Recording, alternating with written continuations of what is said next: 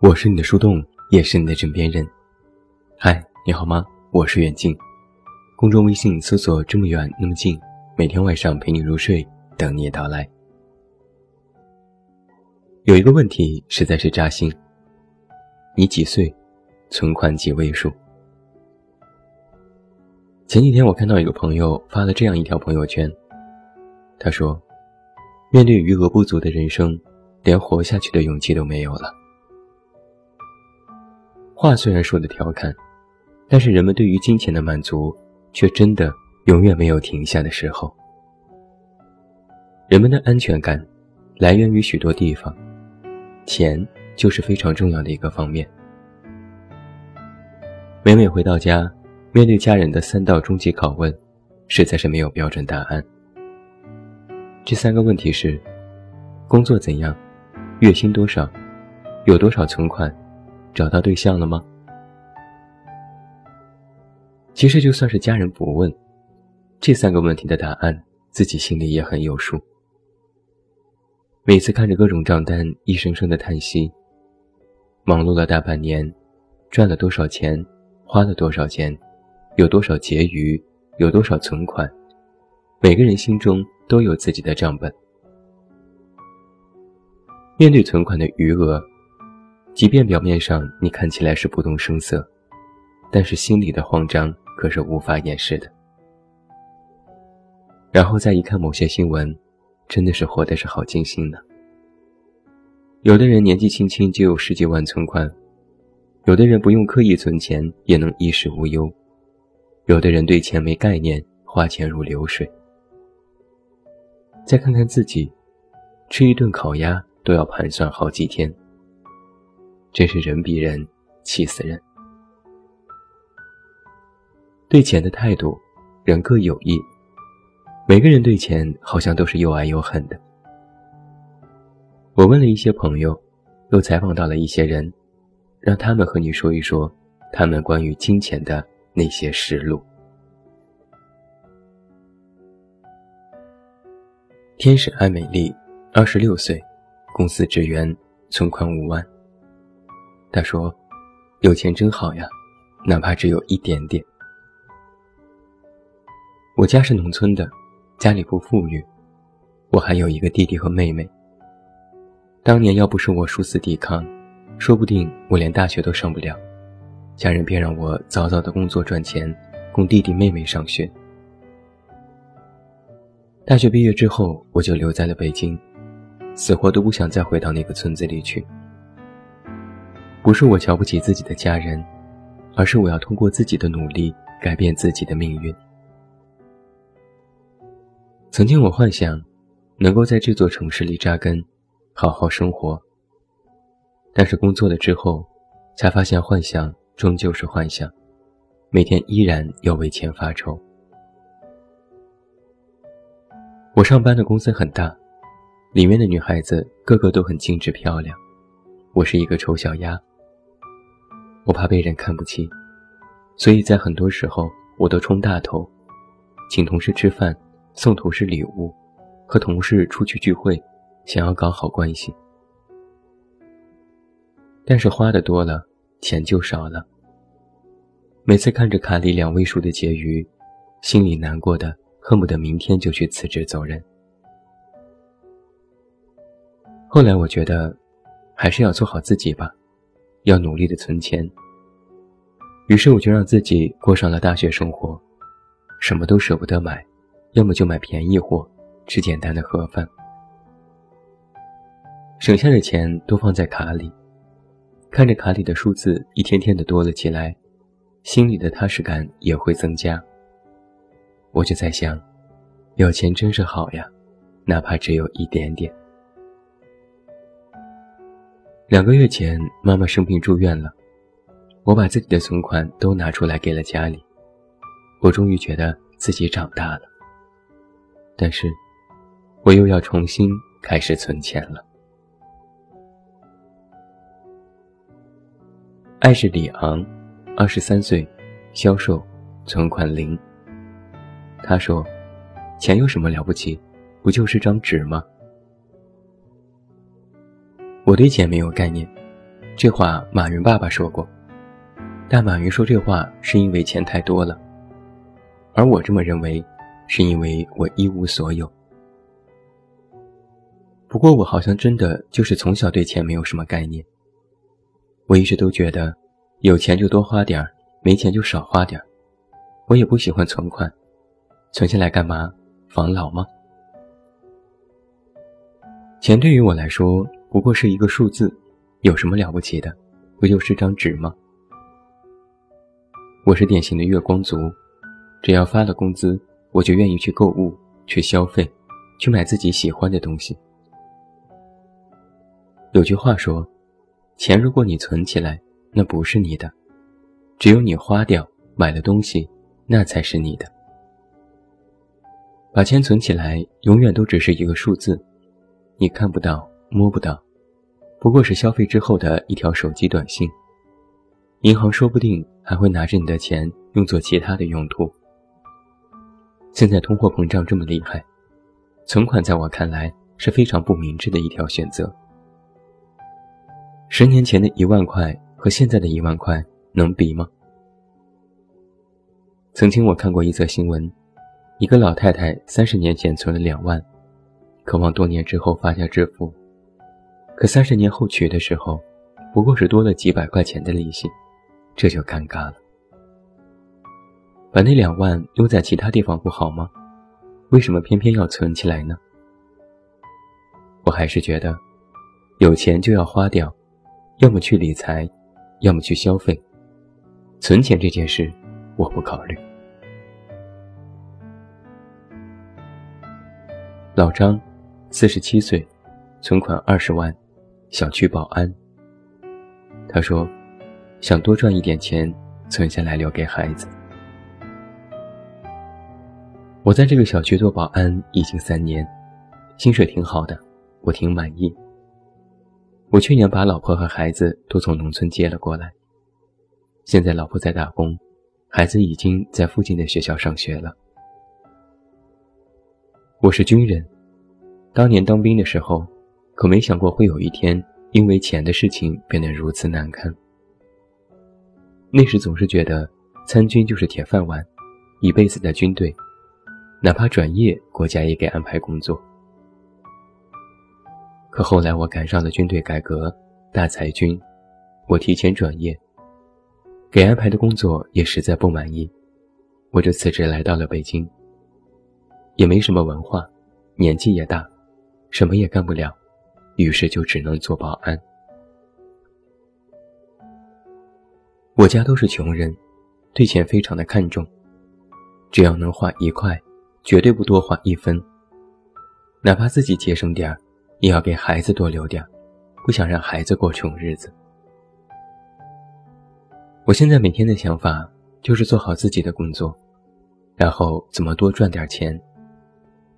现在只要下午一下班，我就去送外卖，在附近的小吃店蹲班抢单。一个晚上下来能多赚一百多块，这样一个月就能多赚三千块钱。我是这么想的。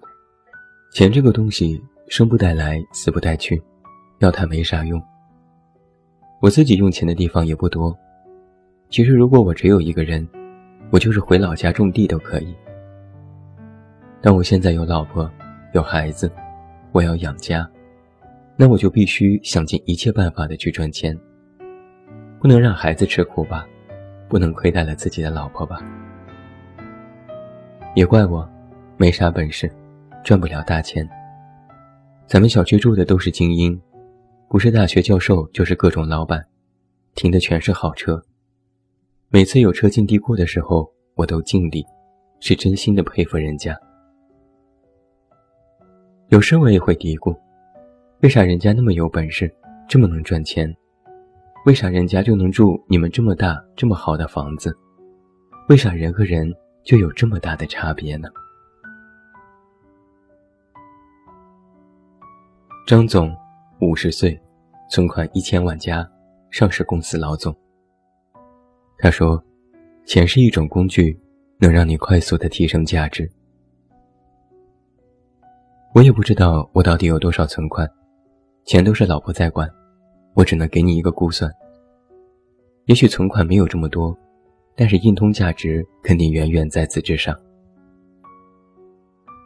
到了我这个年纪，钱这回事儿已经看得没有那么重了。年轻的时候白手起家，也想着赚钱赚钱，每天思考的就是这么一个问题。等到真的赚到大钱了，发现其实也就是那么回事儿。钱这个东西，说白了是人类文明用于等价交换的工具，它本身没有价值，但是放在市场上。它的功能就是让你能够得到自己想要的。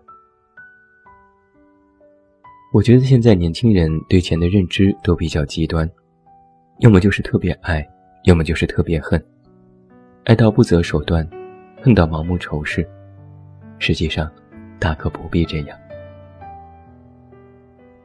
我公司里有许多年轻人，我看他们的状态，都不像我们那会儿那么单纯。他们都想着如何赚便宜、快速成功，但我们那时的想法就简单一些。我对钱的执念，是对自己事业的想法，觉得自己要有所作为、有所成就。来到这个世界一遭，总要留下点什么。公司要搬去核心商务区，要在纽约上市，要对董事局负责等等。但是现在。我却很少在想，我今年要赚多少钱，我要存多少钱，那不在我的考虑范围之内。当你对钱的认知有了这样的境界之后，就会察觉到，钱只是一种工具，它可以让你快速的提升价值，只是你展现价值的一种方式。但是价值的展现方式却是非常多的。别人觉得你有非常棒的人格魅力。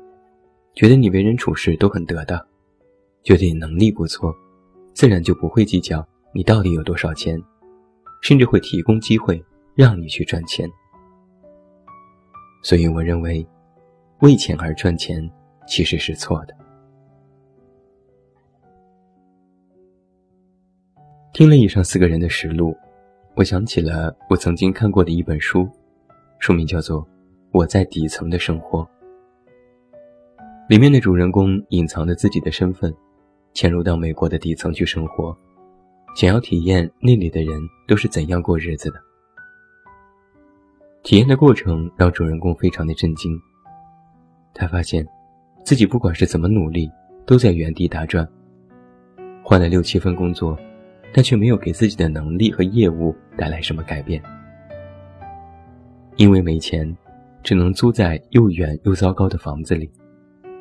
因为没钱，每天上班的通勤时间高达几个小时。因为没钱，没有办法去学习和提升能力。因为没钱，只能不断的去找兼职来做。最后他说：“穷人不是因为懒才穷，而是社会地位带来的资源不公，是现实。”所以我们总是有一句话说。光是过过普通的日子，就已经用尽全力了。我们活得那么用力，最后无非也只是过上了普通的生活，没有机会进入到光鲜亮丽的世界，去体验一把什么才叫做真正的富有。而这就是阶级，社会发展必然存在的产物，虽然我们一直都不想正视和承认它。你可能也会注意到，在之前火热的《创造一零一》里，有的选手一身名牌，送别的选手一双袜子都是好几百；有的选手出生在农村，一句“我是全村的希望”就被群嘲。你会看到，在北京的国贸，有开豪车的老板进入停车场，下车都有保安给开门敬礼；也有普通的人，拿着早餐。